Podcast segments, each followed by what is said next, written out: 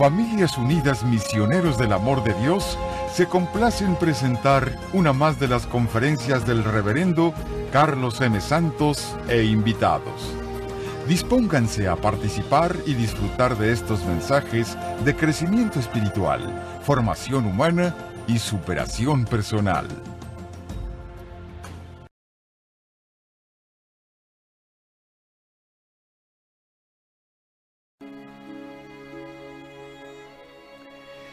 Hoy vamos a ver, mis hermanos, la continuación de la vida de Francisco. Terminamos viendo cuando empiezan sus problemas con los franciscanos.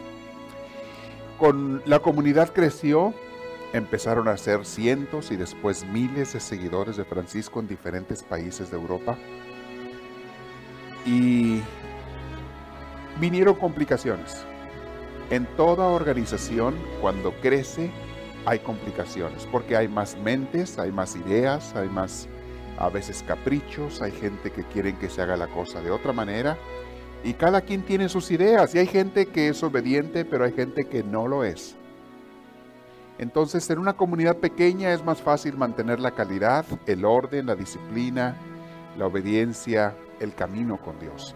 Cuando las comunidades crecen, cuando las iglesias crecen, es más difícil. Ya no es tan fácil y se requiere es todo un reto. Todo un reto poder llevar a comunidades grandes en el mismo caminar sin que se desvíen muchos.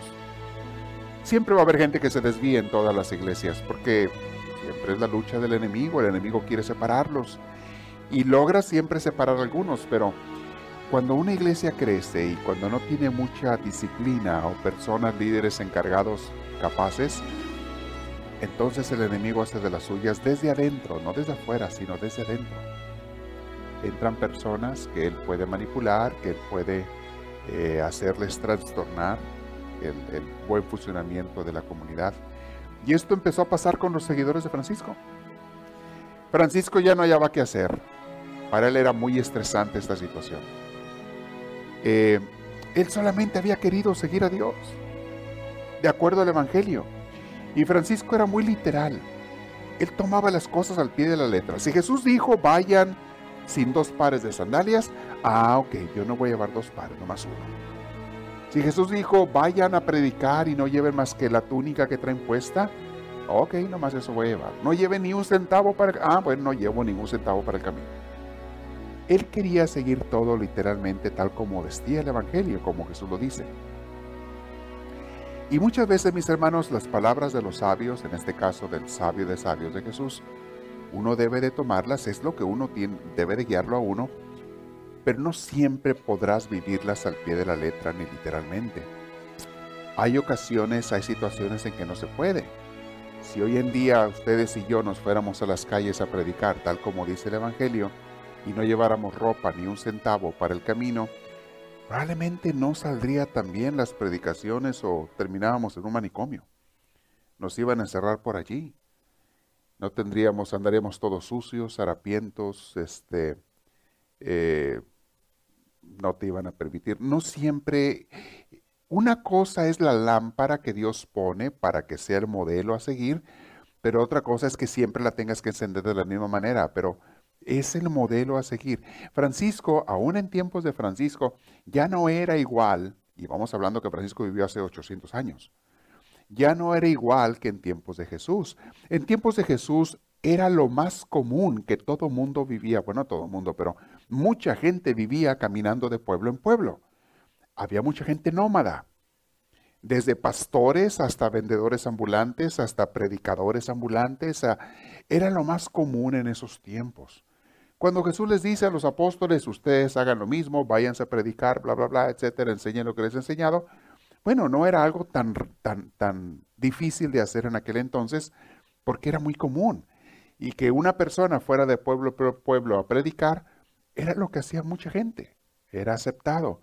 Y en los pueblos los recibían y les daban de comer y les daban, a esta gente las atendían. Incluso para la gente, estas personas que iban de pueblo en pueblo, eran como el entretenimiento. No había cines, no había radio, no había televisión. Entonces, ¿qué hacía la gente? Y los bailes eran allá cuando había una boda, de vez en cuando. Entonces, ¿qué hacía la gente para entretenerse? escuchar a estos predicadores o trovadores ambulantes o cantantes, muchos eran cantantes ambulantes, que andaban con su cítara, con su arpa, con lo que trajeran de pueblo en pueblo, e iban ellos siendo los entretenedores de la gente. Eso era muy común en tiempos de Cristo. Eh, imagínense ahora que ustedes y yo hagamos eso y nos vayamos de pueblo en pueblo caminando con una, arpa, cantando, nos van a meter al, al manicomio, yo creo. Ya no es exactamente igual. Entonces tenemos que entender el espíritu del Evangelio, lo que Cristo dice, pero no necesariamente se va a vivir al pie de la letra en todas las cosas que dice, más el espíritu sí. La humildad, la enseñanza, la predicación, tenemos que hacerlo. Llevar el mensaje a los demás, a cuanta gente podamos, tenemos que hacerlo. Ser misioneros, tenemos que hacerlo. Pero adaptados a los tiempos en que vivimos. En cada tiempo es diferente. Antes era a pie para irse de un pueblo a otro porque tú podías recorrer todo el país en quizá en una semana. Intenta irte a pie ahora de aquí a Nueva York a ver cuándo llegas. O sea, no se puede. Eh, los climas en aquellos lugares, eh, uno puede dormir abajo de un árbol, en una cueva, en, el monte, porque el clima no es tan duro o es más bien semidesértico y no, si no es, y donde quiera había ríos y tú podías ir a beber agua, había fuentes o había eh, pozos públicos para que la gente bebiera agua. Ahora tú vas de pueblo en pueblo, ¿dónde vas a beber agua? En muchos lugares no hay. Y te no te puedes meter en un lugar que sea privado. Antes no existía ese concepto de la propiedad privada, ahora sí. Antes no había cercas ni bardas así como, como hoy en día. Hoy hay cercas por donde quiera y bardas por donde quiera y no puedes salirte de la calle y de la banqueta. Bien, Francisco tenía la idea, no, es que hay que vivir tal como está y bueno, tenía buena intención Francisco y de hecho fue y sigue siendo una luz para nosotros de cómo una persona tiene que entregarse a amar a Dios. Quizá no hacer las cosas literalmente como Francisco, o como Jesús las hacía, pero sí tener ese espíritu de humildad, de desapego total, de entrega a Dios, de amor al Señor, eso sí. Bien, entonces Francisco empieza sus conflictos porque había unos hermanitos por allí, ya eran muchos, que eran personas intelectuales, sacerdotes, monjes, que habían estudiado en universidades, eh, en seminarios, y para ellos, pues decían, Francisco, tú estás loco, tú quieres tener a dos mil monjes caminando por las calles de los pueblos, pues no se puede. Tenemos que tener algunos conventos, como otras órdenes lo tienen, muchas órdenes religiosas los tienen. Humildes está bien, sencillos, pero hay que tener un lugar donde duerman, no pueden andar durmiendo donde sea. Tenemos que tener escuelas, seminarios, le decían a Francisco. Francisco decía, no, nada de eso, nada de eso. Incluso Francisco había apostado su vida a que eso era como tenía que haber sido.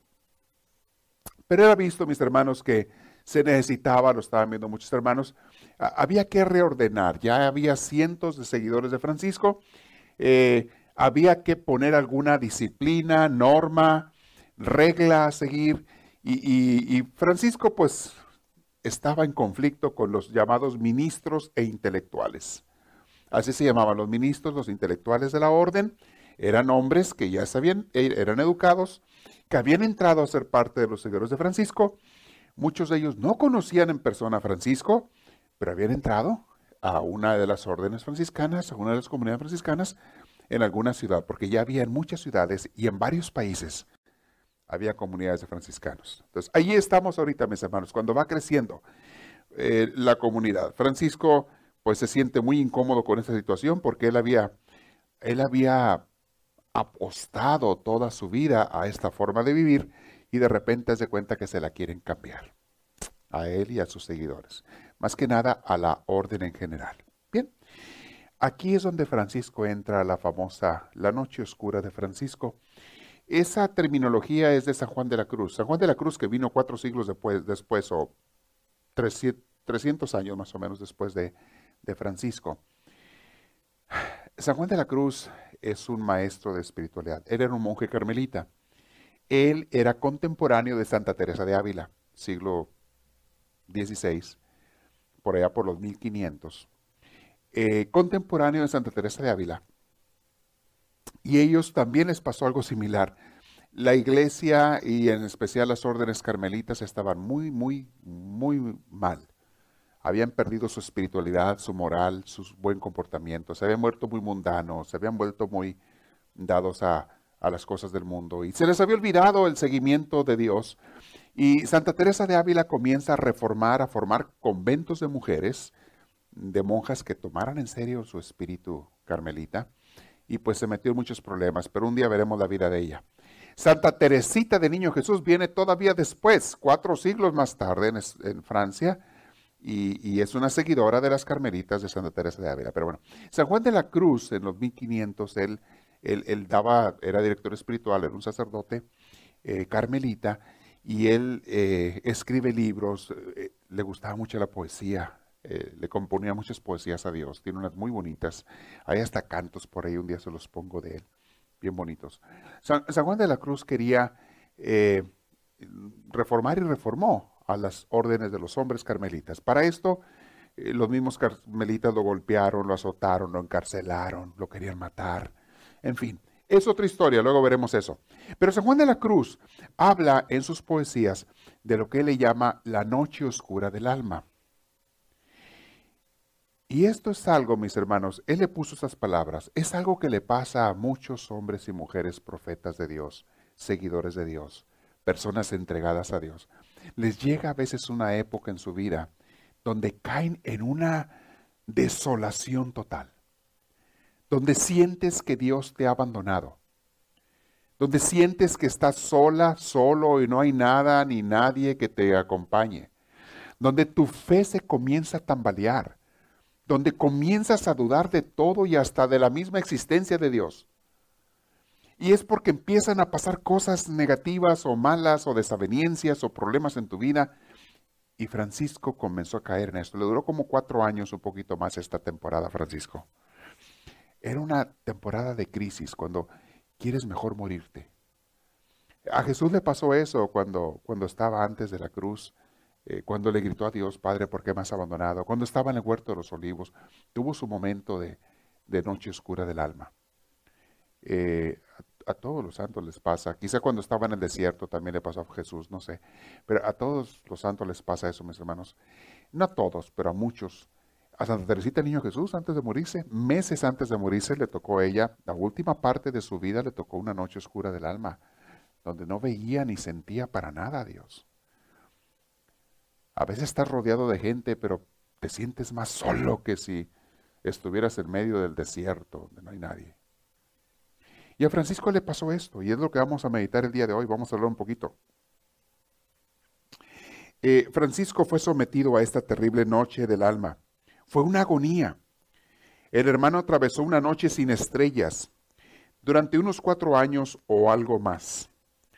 Francisco dejó de ser aquel hombre que conocemos, tierno, amoroso, cariñoso, y dice el autor de, nuestro libro que cayó en la peor de las tentaciones, Francisco, que es la tristeza. Permitió crecer en su huerto la hierba más peligrosa, que es la violencia.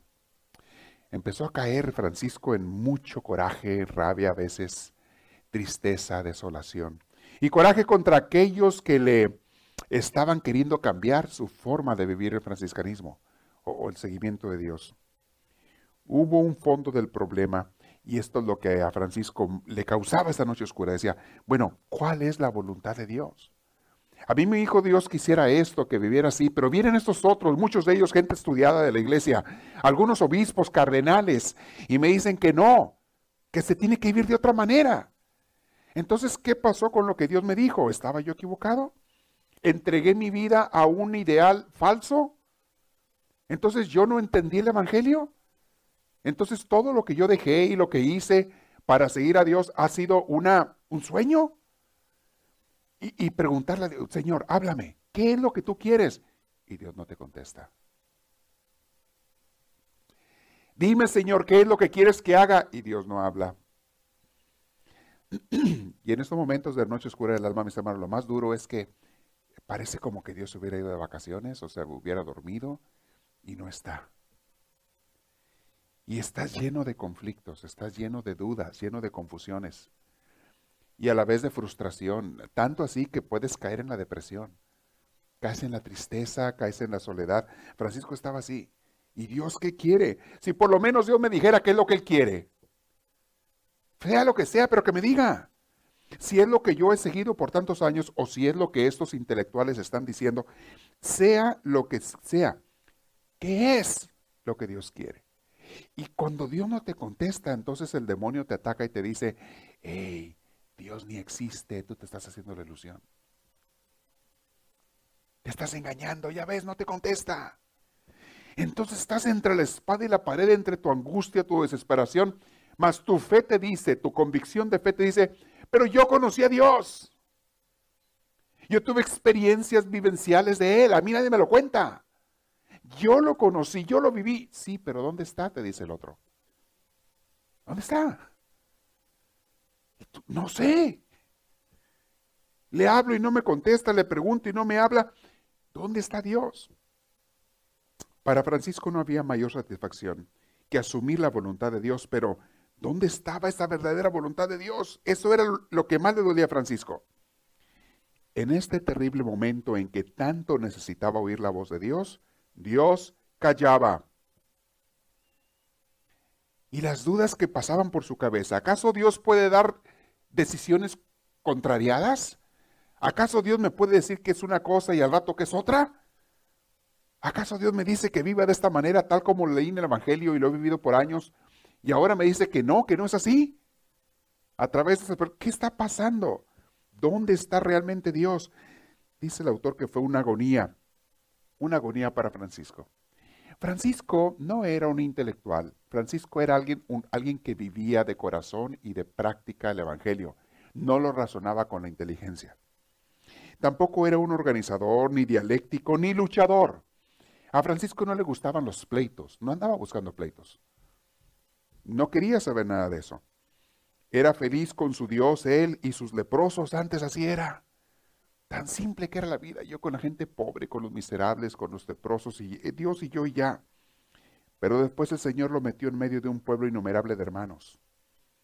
En este momento la vida era un remolino en cuyo epicentro braceaba Francisco como un pobre náufrago.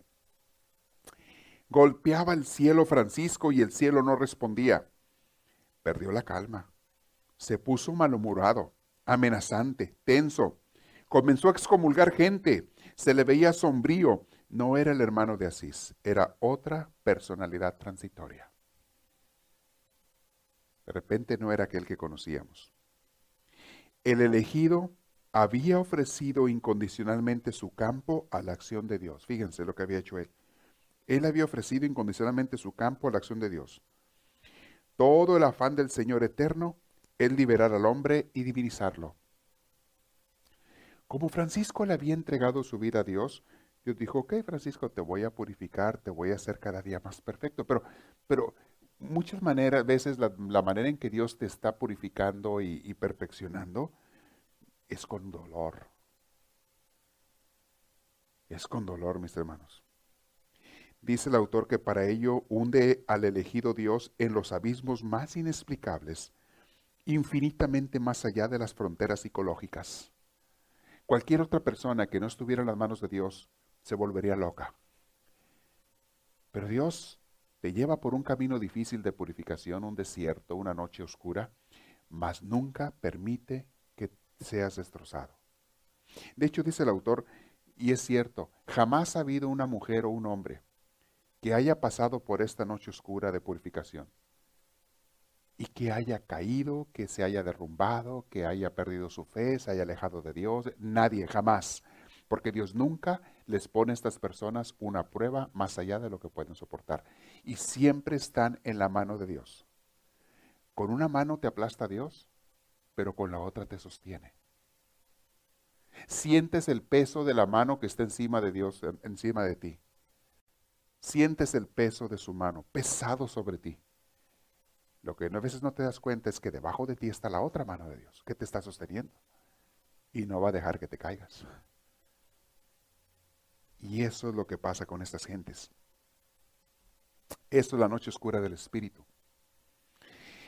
Se dan diferentes niveles en diferentes personas, mis hermanos, a diferentes grados. Pero toda aquella hombre o mujer que quiera seguir a Dios en su vida, en serio, va a pasar por estas etapas que son como cuando metes a, esa, a ese pedazo de barro al horno y, se está quemando esa, y, pero luego cuando sale e, es una pieza de cerámica hermosísima. Y Dios la termina de perfeccionar y de pintar y de decorar. Pero mientras estás en el horno, ¿cómo duele? Mas, sin embargo, Dios nunca te va a poner un horno, una lumbre que te destruya, jamás. Porque Él mismo te está cuidando. Él mismo te está protegiendo. Si tú eres una persona que busca y sigue a Dios, ten esa garantía. Dios, por más difícil que vengan las pruebas de la vida, Dios no va a permitir que tú seas destrozado. Y una cosa te va a garantizar Dios, y eso siempre sucede. Cuando salgas de la prueba, vas a salir una persona muchísimo más fina, más bella, más hermosa, más grande, más cercana a Dios que como entraste. Mucho más, por mucho. Y si no hubieras entrado a ese horno de purificación, no, hubieras, no se hubiera formado esa cerámica hermosa y bella. Hubieras permanecido siempre un puño de tierra. Es lo que hace Dios con los santos, pero no nomás con los santos, mis hermanos, con todo hombre y mujer que de veras quiera seguir al Señor nos va llevando por esas etapas. A veces son etapas transitorias de días, de semanas o de meses. Para alguien pueden ser de años, pero siempre sales mejor que como entraste en la noche oscura del alma. Voy a seguir hablando. Imagínense a Francisco, él se veía adorado por la gente, había mucha gente que lo adoraba, lo, lo, admiraba, lo querían a Francisco muchísimo. Y sin embargo, él se veía a sí mismo como una máscara vacía. Se sentía como un vaso sin nada que dar. Una jarra totalmente seca. Así se sentía. Y la gente lo admiraba y lo buscaba y a veces le pedían a Francisco que les diera. Que les diera guía, que les diera luz, que les diera amor y Francisco no tenía nada para dar durante este, este tiempo. Y dices tú, ¿cómo me están pidiendo agua si yo mismo me estoy muriendo de sed? Y así pasa. Y, la gente que ha visto lo que Dios ha hecho a través de ti te sigue buscando y pidiendo. Los hermanos de primera hora, aquellos que comenzaron a acompañar a Francisco, ¿se acuerdan de aquel grupito pequeño? Ellos se agarraban a Francisco porque estaba pasando por una época muy difícil en estas luchas contra los, contra los intelectuales, los ministros. E, e, estaban pasando y los hermanos se apegaban a Francisco, pero Francisco, ¿a quién se agarraba? Si Dios mismo se le había desaparecido. Qué duro es eso. Cuando la gente busca que tú seas su apoyo y tú dices, sí, ¿y yo dónde me apoyo? En Dios, ok, ¿y dónde está Dios? Lo estoy y busque y no aparece. Ah, son estas noches, mis hermanos, que parece esos días que parece que Dios no está, pero Dios sí está. ¿Se acuerdan de aquella poesía, cuento bonito de, de las huellas en la arena? Te quejas cuando en las etapas más difíciles de tu vida, solamente viste un par de huellas. Y le reclamas a Dios, Señor, ¿por qué al final de tu vida? ¿Por qué cuando pasé por los momentos más duros de mi vida, tú me dejaste? En todas las, todas las demás partes de mi vida veo los dos pares de huellas, los tuyos y los míos. Venías conmigo. Pero en los momentos más difíciles de mi vida, nomás veo las mis huellas. Y Dios te corrige, le corrige a la persona y le dice, no, hijo, ese par de huellas que estás viendo no son las tuyas, son las mías yo te llevaba cargado en los momentos más difíciles de tu vida. Eso lo sabemos, mis hermanos, pero en el momento en que estás pasando por la prueba no lo sientes así. Ni cuenta te das de que así está la cosa. Y pobre Francisco estaba pasando por eso. Luchar, Francisco, como un campeón por un ideal y al final descubrir que el ideal es un delirio de grandeza. Sentirte ridículo, sentirte falso, Así sentía Francisco. Así el demonio lo tentaba también. Francisco, eres hipócrita, eres falso. Mira el pecador que has sido toda tu vida. Ve tus imperfecciones, Francisco. Ve tus faltas y pecados y, te crees el líder de estas miles de gentes. Los has engañado, Francisco. Tú mismo estabas engañado y engañaste a los demás. Ve lo que has hecho con tanta gente. Ahora, ¿qué vas a hacer? Son las tentaciones del demonio, así le dice. Así le hablan a los santos. Ahora, ¿qué vas a hacer? Mejor retírate, aléjate, no sigas ofendiendo más a Dios. No sigas engañando más gente. por lo menos ten la decencia y la honestidad de, decir quién eres y alejarte de, ese camino de, de engañar gente. Son palabras del demonio, mis hermanos, en esos momentos. Y de veras, quieres aventar todo cuando pasas por allí. Les hablo por experiencia también personal, no crean que no sé lo que estoy hablando. Dios te va llevando por diferentes etapas en tu vida, por diferentes momentos. Claro, Francisco siendo un santo como era, su cruz debe haber sido muchísimo más pesada, mucho más difícil, su noche oscura más oscura que, la de cualquiera de nosotros.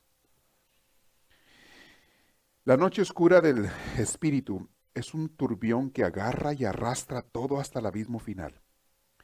Es como si uno descubriera de pronto que uno mismo es una mentira, que ha jugado a mentir consigo mismo, como en un juego de niños de quién engaña a quién, sabiendo que todos engañan a todos. Te viene una desilusión tremenda, mis hermanos, cuando pasas por allí. Tempestuosa y horrenda noche Así se refiere a Fray Juan de la Cruz, así dice él. Es una tempestad, porque él pasó por eso. Fray Juan de la Cruz estuvo seis meses encarcelado en un cuartito de escobas del convento donde lo encarcelaron, los monjes. Y lo querían matar, pero no se animaban a matarlo. Y lo dejaron encerrado en ese cuartito de escobas por seis meses, a oscuras, a solas. Hoy se habla en día en las prisiones o hay lo que le llaman la, cuando los ponen en aislamiento, prisión solitaria. y dicen que es una cosa terrible eh, el no poder hablar con nadie, el estar a oscuras a veces, el no saber si es de día o de noche. dicen que psicológicamente afecta mucho eso. A San Juan de la Cruz se lo hicieron. Y, es y sin embargo, fue allí en ese cuartito de escobas donde Fray Juan de la Cruz escribió sus poesías más hermosas de amor a Dios. Entre ellos él ahí escribe porque uno de los monjes que le llevaba de comer se apiadó de él y le dice, oye, Juan de la Cruz le dice, ¿no me podrías por favor traer papel y lápiz porque quisiera escribir? Sí. El otro fue y le trajo papel y lápiz. Y ahí escribió sus poesías más hermosas, Fray Juan de la Cruz, estando en ese cuartito. Hasta que se escapó una noche después de varios meses, se escapó. Y fueron y lo escondieron las monjas. Véanla, lean la historia de él. O hay una película, por ahí tengo la película de la vida de él, muy bonita. Bien, volviendo a Francisco. Para colmo de males, debajo de tanto absurdo y oscuridad, parece un sarcasmo toda tu vida. Porque debajo de toda esa oscuridad, toda esa tristeza, se mantiene la certeza de la fe. En el fondo tú sabes que ahí estás fría como una espada invencible. Santa Teresita Niño Jesús escribe en su libro esta experiencia que ella pasó y dice en Historia de un alma que ella se sentía como en un túnel oscuro. Era cuando ella estaba bien enferma los últimos meses de su vida. Se sentía en un túnel oscuro donde no veía ella luz por ningún lado. Dice, de vez en cuando, al fondo del túnel, como que veo brillar una lucecita, pero por un rato y desaparece. Le hablo a Dios y como si Dios no me oyera. Nada hay que me diga que existe Dios. Y escribe ella, pero yo sé, mi Señor, que tú estás, aunque no te vea, no te sienta, no experimente nada contigo. Yo sé que tú estás. Y Teresita así vivió, mis hermanos, hasta el día de su muerte. De hecho, hasta unas horas antes de su muerte, por primera vez después de muchos, de mucho tiempo, volvió a experimentar el gozo cuando ella vio a Jesús, a la Virgen María que venían por ella y les comenta las monjitas que estaban alrededor de su lecho, que venían por ella. Y fue cuando ella sonrió y sintió el gozo y la alegría cuando los ve que venían por ella, pero ya antes de morirse, después de meses de pasar por esta noche oscura. Y, pero tu fe permanece firme. Por eso les digo, Dios no le va a hacer esto a una persona que se caiga, se desea destruida y no pueda. Dios ahí está. Sí, con una mano te aplasta, pero con otra te sostiene. Así es Dios. Como dicen ustedes los gringos, go figure. Vayan y pregúntele a él. Go figure. El sentir pretende convencer y engañar al saber. Fíjense, porque una cosa es lo que sientes y otra cosa es lo que sabes. Tú sabes en la mente que Dios está, que Dios es, pero lo que sientes es que no está, que no es. Entonces, el sentir pretende convencer y engañar al saber. Y el saber, sabiendo que se le quiere engañar, pretende a su vez convencer y engañar al sentir en un circuito caleidoscópico y alucinante. Es como un cuento de nunca acabar, una lucha dentro de ti entre lo que sabes y lo que sientes. Una cosa es lo que son cosas contrarias. El sentir dice, ah, Dios no existe, todo es mentira. El saber dice, no, todo es verdad. Es la tiniebla total. Morir es el único alivio y la única salida. Jesús lo dijo en el huerto de Getsemaní cuando dijo, siento una tristeza mortal, cuando estaba ahí en el huerto de los olivos de Getsemaní. Se puede traducir también por siento ganas de morir. También Jesús vivió, vivió, momentáneamente la noche oscura del Espíritu. Sin embargo, vean lo que dice el autor, lo que les decía hace rato. Misteriosamente, las almas sometidas a esta terrible catarsis jamás sucumben. Dios no va a permitir que un, arma, un alma de estas caiga, o sea destrozada, o se pierda. Nunca va a permitir eso Dios. Dice el autor, no conozco a nadie, no he sabido de nadie que colocado en este fuego se haya quemado. Estás en un fuego que te arde, pero no sales quemado. Es una prueba extremadamente purificadora y Dios nuestro Padre solamente somete a ella a almas que sabe no serán quebradas bajo el peso de su mano. Al contrario, salen de la noche transformados en astros luminosos, incandescentes, totalmente desnudos y libres, desnudos de cualquier carga y de cualquier peso que hubieran traído antes, y libres totalmente de cualquier cadena espiritual, moral, mental, psicológica, libres sale la gente de esas situaciones. El Francisco de Asís que contemplaremos en sus últimos años es una figura casi divinizada, un preludio, una preimagen del hombre del paraíso. De hecho, Francisco, después de que pasó estos años, fue cuando fue el más santo que nunca, fue cuando recibe los estigmas. Eso lo vamos a ver después. Las, las cicatrices, las heridas de los clavos de Jesús. Francisco los recibió. Pero ¿por qué los pidió a Dios? Y porque era una, eh, una señal de la presencia de Dios en su vida. Una identificación de él con Jesús. El Francisco de los últimos años de su vida fue el que fue más, más santo de todos. Una cosa hermosa, de toda su vida. Vamos a ver ahora a un cardenal llamado Ugolino, porque este hombre eh, llegó a ser un gran amigo de Francisco, fue después el, el representante de la orden ante el, ante el Papa, ante Roma. Ugolino fue protector de Francisco, aunque también fue el que le puso muchas, a veces pues dificultades o le pedía que cambiara cosas. Ugolino era como un, intermediario entre Francisco y, la corte de Roma. Años después, Ugolino, eh, el cardenal Ugolino, fue, ya cuando Francisco había muerto, fue nombrado papa y él fue el que canonizó a Francisco, ya de muerto. Vamos a ver la figura de Ugolino, que aparece por ahí este carnal. El hermano estaba perdiendo el contacto directo con sus hermanos debido a su elevado número, eran muchos. Decidió pues celebrar todos los años una asamblea general con toda la fraternidad, juntarlos una vez al año. No había propiamente una regla, todavía no había una regla para que todos siguieran. Sin embargo, la rápida difusión de la fraternidad exigía una cierta organización. Cada año se agregaban nuevas normas para ser experimentadas a lo largo del año. Es lo que estaba pasando. Francisco les decía a ellos, a los que lo seguían, vamos a predicar, tenemos que salir y prepárense para los ataques. Van a marchar ustedes sin dinero sin bolsa de provisión, porque así lo decía el Evangelio. Vamos a ir así. En muchas partes pensarán que son herejes y hasta los van a perseguir. Van a pensar que son gente que está en contra de la iglesia, en contra de la religión. Y les dice, queda terminantemente prohibido pedir cartas de recomendación o documentos de la iglesia eclesiásticos que los acrediten de que son católicos. Estrictamente prohibido, les decía Francisco a sus seguidores. Porque Cristo bendito no pidió cartas de recomendación para protegerse de la persecución. Cartas de que son de ninguna diócesis, de ninguna eh, orden religiosa, de ningún que vienen de ningún obispo, de ningún papa, nada. Usted va a ir como una persona predicando la pura palabra de Dios y confiando en el Espíritu Santo.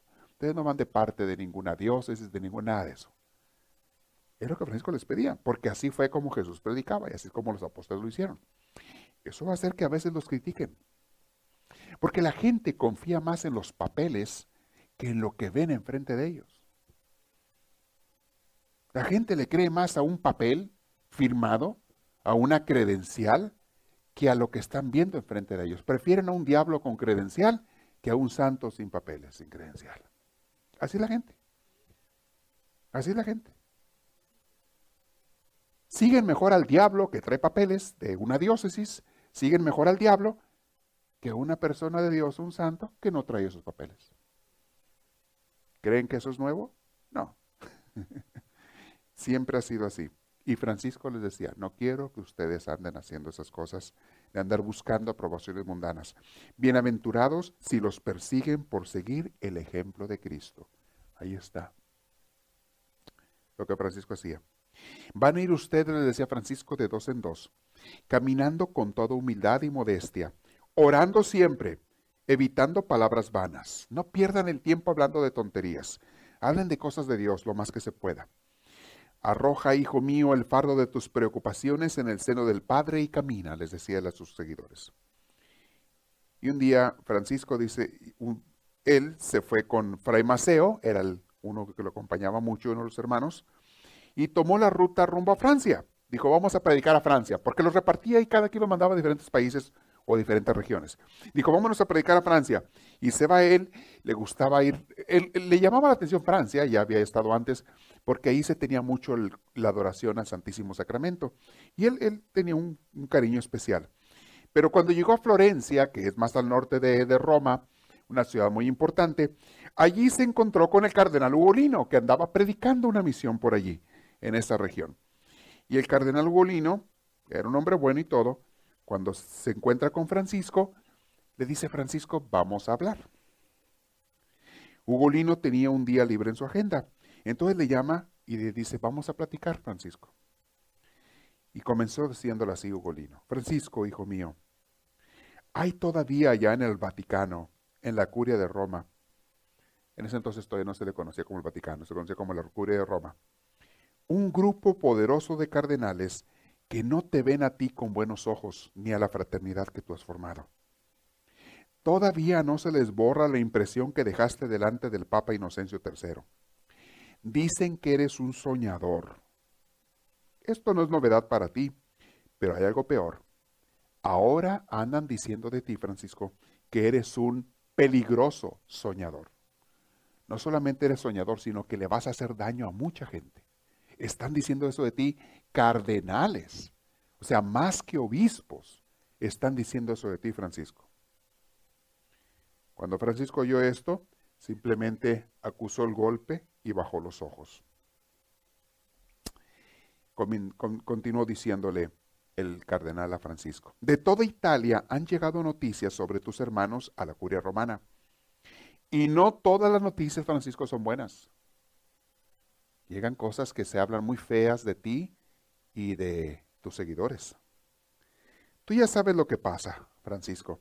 Recibimos 30 noticias positivas y 3 negativas. Y no sé por qué misterio nos impactan más las negativas. Se te olvidan las 30 buenas y te quedas en las 3 malas. ¿Será cierto eso o no será cierto? Le dice, eso pasa, Francisco. Y para el tipo negativo, toda la realidad acaba por reducirse a esas tres noticias desfavorables. Como la gente es negativa, mucha de la gente, a ellos les importan más esas tres cosas malas y se olvidan de las 30 buenas. Eso es típico de los noticieros, es lo que hacen las noticias. Te ponen 30 noticias malas y tres buenas. ¿Por qué? ¿Porque hay más mal en el mundo que bien? No, porque a la gente le interesa más el mal que el bien. Venden más noticias y te hablan de, carros estrellados, de aviones que se cayeron, de, de, bombas y de guerras y de terrorismo, de accidentes de automóvil. Venden más periódico y, y, venden más horas de televisión. La gente ve más eso que si se ponen a hablar de unas personas que fueron a ayudar a unos niños que estaban huérfanos o de otra persona que anda dándole de comer a no sé quién. ¿Cuáles creen, qué canal creen que la gente va a buscar más? El que habla de cosas bonitas que están sucediendo, muchos papás que están manteniendo a sus hijos, muchas mamás que hacen la tarea con sus hijos. ¿Crees que cuál es el canal que la gente va a ver más? ¿El que habla de las cosas buenas o el que habla de las cosas malas? ¿Cuál será? Así es la gente, mis hermanos, y así son los obispos y los cardenales y, algunos papas. E, es, son gente. Y le decía Ugolino a Francisco, Francisco, está pasando esto. Yo y unos pocos cardenales más, le dice Ugolino. Somos muy poquitos. Te defendemos lo más que podemos, Francisco. Pero ayúdanos a defenderte. Ahorita no es conveniente que te vayas a Francia. Tu rebaño corre peligro. Comienza Francisco a hablar y decir, pero ¿cómo voy a mandar yo a mis hermanos y no ir yo? Le dice Ugolino. Dice, Francisco, precisamente porque tus hermanos te necesitan, tienes que quedarte. Una profunda sombra cubrió todo el rostro de Francisco. Era la tristeza. El hermano bajó la mirada y quedó en silencio. Hacía muchos años que no le sucedía esto, probablemente nunca. El cardenal tiene razón, pensaba Francisco en su interior. Era algo tan evidente y sin embargo nunca se le había ocurrido. Porque Francisco le dijo al cardenal, le dice unas palabras, le dice, pero si Jesús no le importaba que lo criticaran, no le importaba que lo atacaran, Jesús iba a predicar. Y el cardenal le dice, sí, Francisco, pero tú no eres Jesús. Tú no eres Jesús. ¿Y cómo te vas a comparar con él? Entonces Francisco, aquí viene esto, dice, es atrevimiento medirse con Cristo, pensó Francisco. Toda mi vida, sin embargo, no hice otra cosa sino emular a Cristo, imitarlo, pisar sus pisadas, repetir sus actitudes. Estaba pensando él. En suma, querer estar a su altura, obedecerlo. Y eso es atrevimiento, ciertamente, y más al fondo necedad o falta de apreciación proporcional de la realidad. Por primera vez el hermano Francisco comenzó a perder seguridad. Y peor, a perder terreno en la alegría del vivir. El cardenal estaba tratando de ayudar a Francisco, le decía que no hiciera lo que iba a hacer, pero a la vez esto le estaba matando las ilusiones a Francisco. Dice, entonces, ¿qué voy a hacer? Si ya no puedo vivir como lo que yo he creído que tengo que vivir, lo que yo creo que a Cristo le agrada, que a Dios le agrada, lo que Él nos mandó. El cardenal Ugolino era una figura puesta, una persona de, muy de mucha importancia, y para esta época en que él estaba hablando con Francisco, él tenía como unos 70 años de edad. Eh, él murió ya como casi de 100 años, el cardenal Ugolino. Francisco era mucho más joven. Eh, Francisco murió de 40 y feria. Ahora vamos a ver eso. Eh, pero tenía como esa edad, cardenal, estaba hablando a Francisco. Era un hombre, una figura muy importante este cardenal. Él, iba a ser el cardenal protector de la orden franciscana y más tarde iba a ser el Papa con el nombre de Gregorio IX o noveno. Durante 14 años fue Papa y también él fue el que canonizó a Francisco. Se distinguió por su vida austera. Era una persona sencilla este cardenal. Era muy espiritual él, siempre desde que era sacerdote, obispo, cardenal, papa, muy espiritual. Y su pasatiempo favorito era convivir con los monjes y varones de Dios, con personas que él sabía que eran gente de Dios siempre buscó los intereses de la iglesia antes que sus propios intereses. Entonces, cuando estaba hablando con Francisco, Ugolino se dio cuenta de la tristeza que había invadido el alma de Francisco. A él le daba pena Ugolino, pero él pensaba, es la única manera en que Francisco puede entender, aunque, aunque le cause un poquito de dolor. Se hizo un largo silencio. Era lo peor. Francisco había perdido las ganas de luchar. Estaba desanimado Francisco. La vida por instinto se defiende. Cuando no se defiende es señal de que comienza a dejar de ser vida. Le dijo Ugolino a Francisco, ¿entiendes lo que te quiero decir, Francisco? Tres mil hombres, ya tienes casi tres mil seguidores. Tres mil hombres vagando por el mundo sin casa ni convento. No puede ser. ¿Por qué no crear unas pequeñas estructuras, unos conventos sólidos, pero humildes? Una preparación intelectual, hay que enseñarlos. Apta para el servicio de la iglesia. Una cierta estabilidad monacal de monasterios. Francisco cayó. Eh, pero Francisco, o porque el, cardenal le dice, dime algo, Francisco, le dice, dime algo, no te quedes callado. Porque Francisco estaba callado. Entonces el hermano comenzó a hablar con desgana. Aquí tengo eso, lo voy a subrayar. Sin convicción. Comenzó a hablar. Primero en voz más o menos baja. Pero pronto el hermano entró en calor. Poco a poco fue sintiéndose eh, motivado para hablar, con inspiración y le dijo al cardenal Ugolino, dice, todas las cosas tienen una piel y una entraña, un anverso y un reverso, señor cardenal. Yo conozco el lenguaje de los intelectuales de la orden. Ellos hablan de un ejército compacto, dicen bien preparados los seguidores y el ejército bien disciplinado, al servicio de la iglesia. La vida tiene un ritmo, dicen, y se llama evolución. El programa de Ribotorto, ¿se acuerdan cuando vivían en Ribotorto, bien humilditos todos amontonados en una en una chocita. El programa de Ribotorto no sirve para la presente realidad. Hablan de organización poderosa, disciplina férrea. Señor cardenal, le dijo, bajando la voz, ese es el lenguaje de los cuarteles, del poder, de la conquista.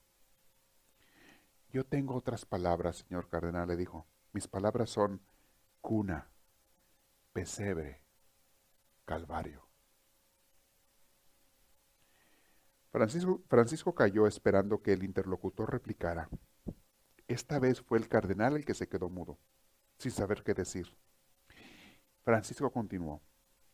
Los ministros tienen una fraseología cautivadora, tienen palabras muy elegantes. Es la piel, señor cardenal, es la piel. Si me permite decir, es la careta, la máscara. La realidad es esta otra. Nadie quiere ser pequeñito. Nadie quiere aparecer como débil ni en los tronos ni en la iglesia. Todos somos enemigos instintivos de la cruz y del pesebre, comenzando por los hombres de la iglesia. Podemos derramar lágrimas ante el pesebre de Navidad y sentirnos orgullosos levantando la cruz hasta en los campos de batalla, como lo hacen los cruzados. Pero en realidad nos avergonzamos de la cruz. A nadie llamaré farsante en este mundo, pero es una farsa, casi una blasfemia. Perdóname, Dios mío, dijo él. Asustado el cardenal le dijo, Francisco, has sido muy lejos, hijo mío. Has dicho mucho. Francisco le respondió, discúlpeme, Señor. En toda la tierra no hay pecador como yo. No estoy juzgando a nadie, sino analizando los hechos. El equívoco opera por debajo de la conciencia. Nadie es malo, pero nos engañamos. Las cosas feas necesitan apariencias bonitas. El mundo que va dentro de nosotros necesita un ropaje vistoso. El viejo hombre es soldado que va dentro de nosotros, quiere dominar, emerger, enseñorear. Ese instinto feo se viste de ornamentos sagrados y decimos, hay que confundir a los albigenses. Los albigenses eran, por decir, como los protestantes de aquel entonces. Hay que confundir a los albigenses. Eh, decimos así, hay que aniquilar a los sarracenos, esos son los musulmanes, hay que aniquilar a los sarracenos, hay que conquistar el santo sepulcro. En el fondo, es el instinto salvaje de dominar y prevalecer. Decimos que Dios tiene que estar encima, predominar, pero somos nosotros los que queremos estar encima y dominar. Y para eso nos erguimos sobre el trampolín del nombre de Dios.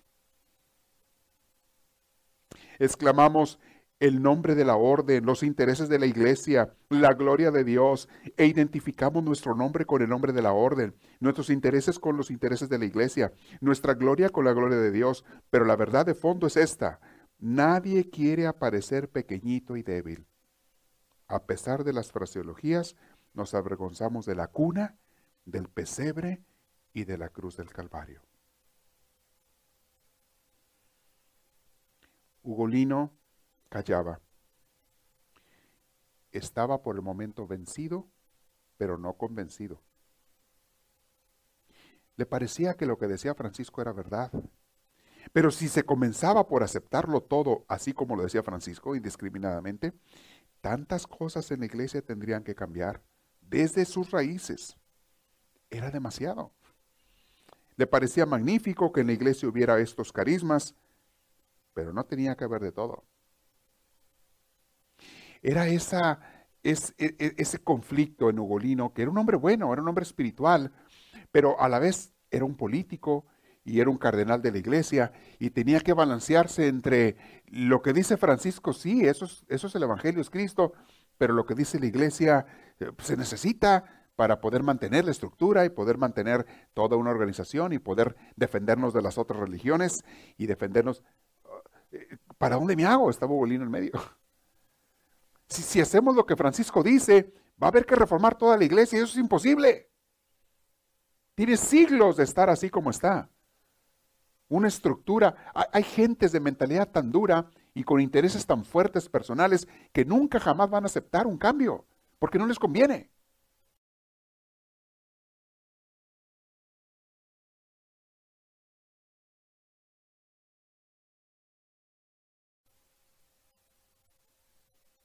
Es irrealizable lo que dice Francisco. No se puede realizar. Suena bonito, es muy soñador, pero no es realista. ¿Qué hago? El mismo Golino estaba pensando en ese momento. ¿Qué hago? Mis hermanos, los ideales de Cristo para cualquier iglesia no nada más para la Iglesia Católica, para cualquier iglesia, nunca van a ser 100% alcanzables. Porque el ser humano es ser humano. Pero toda iglesia debe de estar constantemente luchando y tratando de parecerse más a Cristo. Así cueste lo que cueste. Y así, aunque nunca lo vayas a lograr completamente, tiene toda iglesia que estar tratando de cambiar, corregir. Vean este papa que entró ahora. Él quiere cambiar cosas. Él quiere corregir cosas, pero no lo dejan. Escogió bien el nombre. Escogió bien el nombre. Él, él, piensa como Francisco. Pero no lo van a dejar cambiar cosas. Primero lo matan. Entonces, lo que él puede, poco a poco, hace la lucha, hace esfuerzo, hace, hace declaraciones, dice cosas. Eh, porque por un lado está la iglesia, por otro lado está el mundo.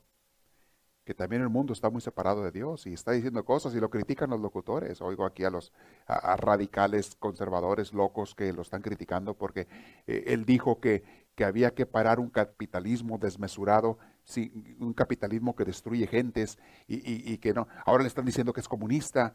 Bueno, ¿quién les entiende? Pues Cuando la misma iglesia ayudó para que cayera el comunismo de Rusia, Papa Juan Pablo II es lo que hizo.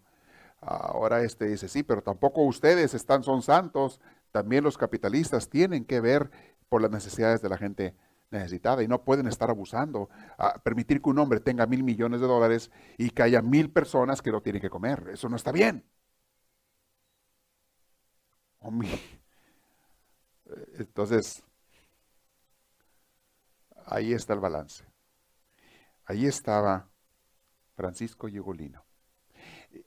Ugolino convenció a Francisco y Francisco no fue a Francia esa vez, se regresó. Triste, Francisco se regresó, pero hubo ese primer diálogo fuerte entre ellos dos. Siguieron ellos relacionándose, siguieron platicando. Vamos a continuar en eso lo que sigue, porque aquí apenas estamos empezando la lucha, estamos a la mitad de la noche oscura de Francisco. Estamos a la mitad de las pruebas por las que él tuvo que pasar. En la próxima vamos a hablar de otras, de otras cosas que sucedieron en su vida. Pero vean cómo podemos aprender mucho, porque nosotros a diferente nivel, en diferentes circunstancias, también nos pasa, mis hermanos. También nos pasa. Y muchas veces tenemos que escoger entre los ideales de Cristo, del Evangelio, y, y las cosas de cómo está el mundo. Y no siempre puedes cambiar al mundo, pero siempre hay que tratar. Y no siempre te podrás cambiar tú mismo, pero siempre hay que tratar. Y tú nunca vas a alcanzar la perfección en esta vida, pero tienes que tratar. Todos tenemos que estar ahí. Podría seguir, está emocionante esto, pero se nos acabó el tiempo. Sí, sigue otra etapa muy, muy padre, Francisco. Incluso cuando se va el ingrato, probablemente vamos a cansar de llegar a eso la próxima vez, se va a convertir a los musulmanes, los sarracenos, según él.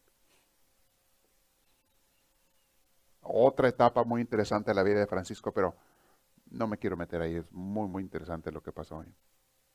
Y lo que pasó acá en, Europa, mientras él se había ido para allá, para la Tierra Santa, para África, donde había musulmanes, a convertirlos según él. Yo creo que no convirtió a nadie, pero él se fue. La obra más grande de Francisco no fue durante su vida, fue después de su vida, hasta la fecha. Y seguirá. Preguntas. Levante la mano. Yo no sé ustedes, pero se me hace muy... A, mí me inspira mucho esto. Déjenme nomás les digo en qué posición nos quedamos. Vamos a quedar en la locación número 4615. ¿Ok? ¿Sí había una pregunta? Sí, padre, yo tengo una pregunta. En esos eh, tiempos, ah, no, ya Clara se había muerto, ¿verdad? No, acuérdese que Clara vivió más que Francisco. Ok, e, entonces... Estaba bien vivita y coleando. Cuando él estaba pasando por esta, las noches oscuras y sin estrellas, uh, ¿ella lo, lo, ayudó en ese...? Oh, esa es la parte que vamos a ver la próxima vez. Uh, ahí entra Clara a hacer una obra preciosísima. Hizo una obra preciosísima, Clara. Híjole, cuando, si llego a eso a la próxima clase, ahí se me va a caer la baba de lo que pasó entre lo que le dijo Clara a Francisco. De hecho, Clara fue el instrumento de Dios para sacarlo de esa noche oscura del alma. Oh, no, esa, esa parte ya me emocioné nomás de, nomás de acordarme lo que viene después. Hubo un, diálogo preciosísimo entre Clara y Francisco. Ella fue el instrumento de Dios para sacarlo de, de ese hoyo oscuro donde estaba el pobre Francisco. Bien, la próxima vez. Qué bueno. No, acuérdense, Clara vivió, no me acuerdo si, la vez pasada les dije cuántos años más que Francisco. Eh, 18 años o algo así después que Francisco, algo, no me acuerdo cuántos, pero bastantes. Ahí te traje una pregunta. Le van a arrimar el micrófono. ¿eh? Siempre las mujeres viven, más que los hombres, ¿se acuerdan? Así pasa. Padre, buenas noches. Buenas noches. En realidad, Padre, a mí me ha llamado mucho la atención cuando he oído ese evangelio que dice lo que acaba de decir usted, que Dios nuestro Señor que mandó a que no llevaran nada, ni dos eh, alforjas, ni, ni, dos sandalias, dos pares de sandalias. ¿Y eso sí lo hacían? ¿Lo tenían que hacer? Bueno, eso es lo que Francisco quería que se hiciera, y él lo hizo con sus primeros seguidores por muchos años, pero lo hicieron entender después los, los cardenales y demás que no podía vivirse así que tenían que tener un lugar donde vivir y que tenían que estudiar y que tenían que tener una regla y que tenían que tener unos ingresos económicos y etcétera, etcétera, etcétera, que hasta la fecha así viven los franciscanos se trata de, que sí tengan humildad, pero sí tienen que tener donde vivir y que comer y unos ingresos, etcétera, etcétera. Lo que pasa es que yo me preguntaba, bueno, ¿y entonces cómo le hacía? Eso es vivir a la providencia de Dios, que la gente te dé, a donde vas, que la gente te dé. Pero acuérdense que fue el conflicto de Francisco, que la gente misma se empezó a quejar, oiga, ya son muchos ustedes y quieren que le estemos dando de comer. Eran muchísimos. Y la gente era pobre, además, no tenía vez la gente mira ni qué comer, pues cómo le iba a los miles de franciscanos que andaban por las calles. ¿Qué usted sugiere que uno puede hacer o cómo reaccionar cuando uno sí se siente como que, oh, pues sí sé que Dios está aquí, pero no lo siento? Mantenerse fiel. Mantenerse fiel en el seguimiento de Dios, en hacer las cosas que Dios quiere que uno haga. Mantenerse fiel aunque uno no lo sienta y no tenga ganas. Es lo que tenemos que hacer. Y de hecho es lo que Dios quiere que, hagamos. Eh, nos está probando en eso, en la fidelidad. Porque serle fiel a Dios cuando te nace serle fiel, ¿qué chiste tiene? Cualquiera. Ay, me hace tan feliz serle fiel a Dios. Sí, pues qué chiste. Pero cuando no te nace, cuando no quieres, cuando quieres correr, cuando más bien tienes ganas de, ay, muere todo. de claudicar, de abandonar todo. Cuando tienes ganas y le dices, Señor, sí, pero yo tomé una decisión de seguirte. Yo te hice una promesa en mi vida. Yo un día me convertí a ti y renové mi bautismo. Yo decidí entregarte mi vida, Señor. Yo no voy a decirte que no. ¿Cuántas veces no tenemos ganas de venir a la iglesia y, y te dice el Espíritu Santo, hey, te estoy esperando, vamos? ¿Qué voy a hacer? ¿Lo que me dé la gana? Como mucha gente lo hizo quizás esta noche. ¿Hacer lo que te dan ganas o hacer lo que tu alma te dice que es lo correcto? Es que hace frío. Ay, la próxima semana. Ah, ah, van a pasar siete días sin crecimiento espiritual. Y si sumas de uno a otro, van a ser 15 días. De un viernes y el que sigue no viniste hasta el que sigue, son 15 días sin alimento espiritual. ¿Tú te crees muy fuerte, muy santo para poder hacer eso? Y más cuando Dios te está llamando. Y cuando tú le dijiste que si lo sigues. Porque hay gente que Dios ha llamado y le dicen a Dios no. ¿Ok? Que no te obliga. ¿Sí respondí a la pregunta? Sí, gracias. La respuesta es mantenerse fiel, aunque nos cueste. Y decirle, Señor, ayúdame porque yo no puedo. Tú ayúdame. Yo se lo he dicho cientos de veces a Dios. Ayúdame porque yo no puedo. Y si tú no me ayudas y me sostienes, yo no lo voy a hacer. Hay, hay que decírselo. ¿Alguien más tiene otra pregunta? No, muy bien. Vamos a pasar unos avisos.